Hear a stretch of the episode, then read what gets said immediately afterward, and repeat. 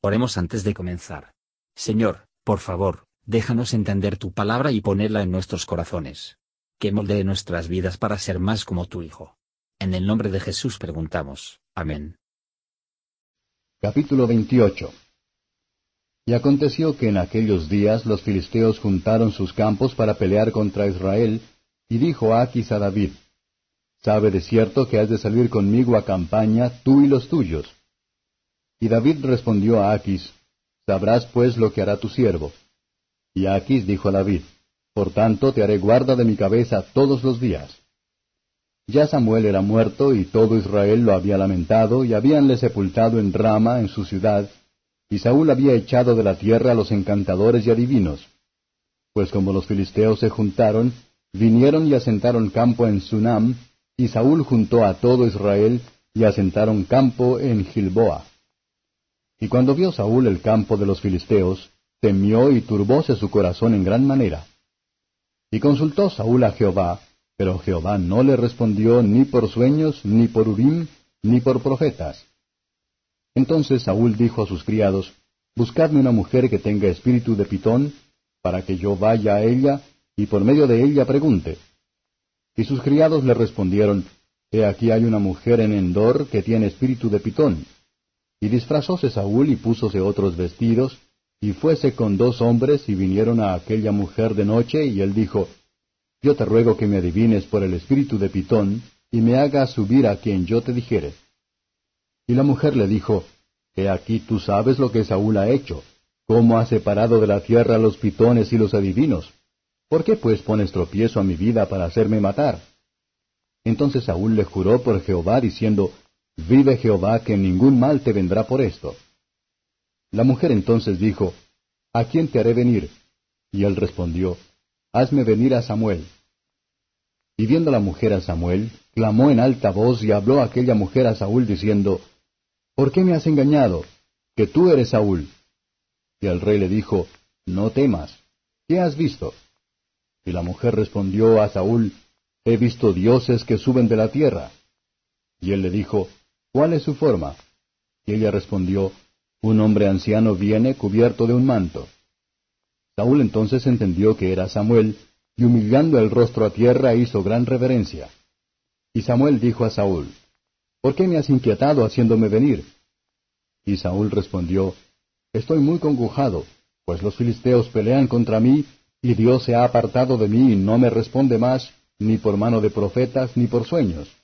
Por esto te he llamado, para que me declares qué tengo de hacer. Entonces Samuel dijo, ¿Y para qué me preguntas a mí, habiéndose apartado de ti Jehová, y es tu enemigo? Jehová pues ha hecho como habló por medio de mí, pues ha cortado Jehová el reino de tu mano, y lo ha dado a tu compañero David. Como tú no obedeciste a la voz de Jehová, ni cumpliste el furor de su ira sobre Amalek, por eso Jehová te ha hecho esto hoy. Y Jehová entregará a Israel también contigo en manos de los filisteos, y mañana seréis conmigo tú y tus hijos, y aun el campo de Israel entregará Jehová en manos de los filisteos. En aquel punto cayó Saúl en tierra cuán grande era, y tuvo gran temor por las palabras de Samuel, que no quedó en él esfuerzo ninguno, porque en todo aquel día y aquella noche no había comido pan. Entonces la mujer vino a Saúl y viéndole en grande manera turbado, díjole, He aquí que tu criada ha obedecido a tu voz, y he puesto mi vida en mi mano, y he oído las palabras que tú me has dicho.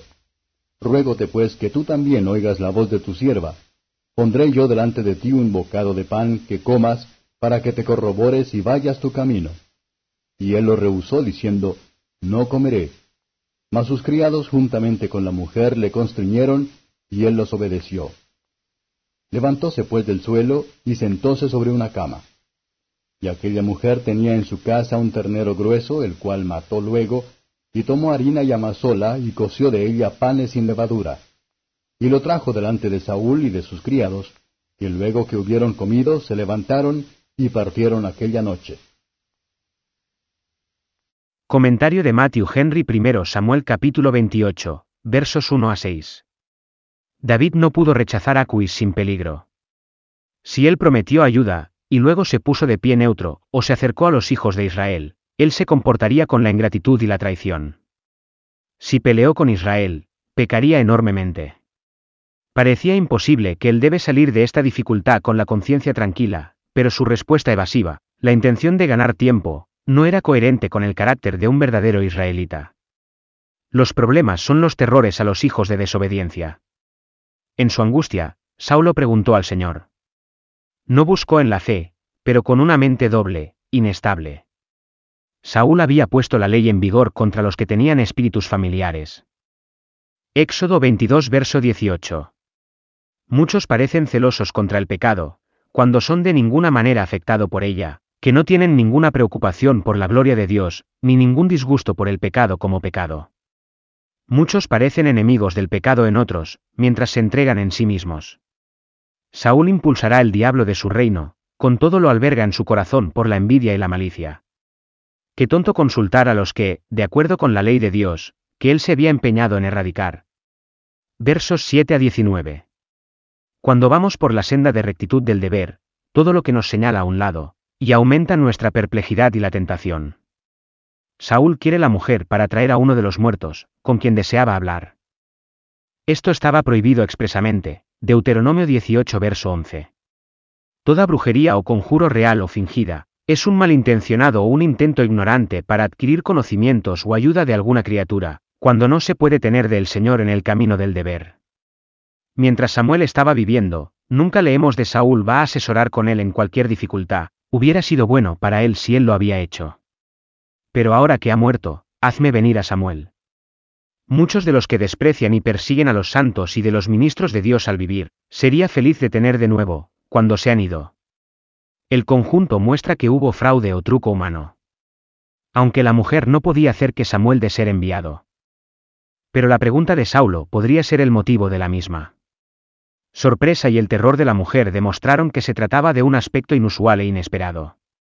Saúl había despreciado las advertencias solemnes de Samuel en su vida, sin embargo, ahora que le esperaba, como en desafío a Dios, para obtener un poco de consejo y aliento de él, no pudo Dios permitir que el alma de su profeta fallecido a aparecer a Saúl, para confirmar su excondenar y denunciar a su destino? La expresión, tú y tus hijos estarán conmigo, significa que no hay más que eso estarán en el mundo eterno. No parece mucha solemnidad en que Dios permite que el alma de un profeta que vinieran como testigo del cielo, para confirmar la palabra que había hablado en la tierra. Versos 20 a 25. Los que esperan ningún buen consejo o consuelo, de otro modo que de parte de Dios, y en el camino de sus instituciones, será tan miserablemente decepcionados, ya que Saúl. Aunque aterrorizado incluso a la desesperación, no se le humilló. Confesó no sus pecados, no ofreció sacrificios, y no presentó súplicas. No parece haber importado sus hijos o su pueblo, o de haber intentado todo tipo de escape, pero en la desesperación Osco se precipitó sobre su destino. Dios establece unos dichas balizas, para advertir a los hombres, no para obstaculizar convicciones, o despreciar a su palabra. Pero mientras que un pensamiento arrepentimiento sigue siendo, que ningún pecador suponga a sí mismo en este caso. Deja que humillarse ante Dios, decidido a vivir y morir suplicando a su favor, y él tendrá éxito. Gracias por escuchar y si te gustó esto, suscríbete y considera darle me gusta a mi página de Facebook y únete a mi grupo Jesús Answers Prayer.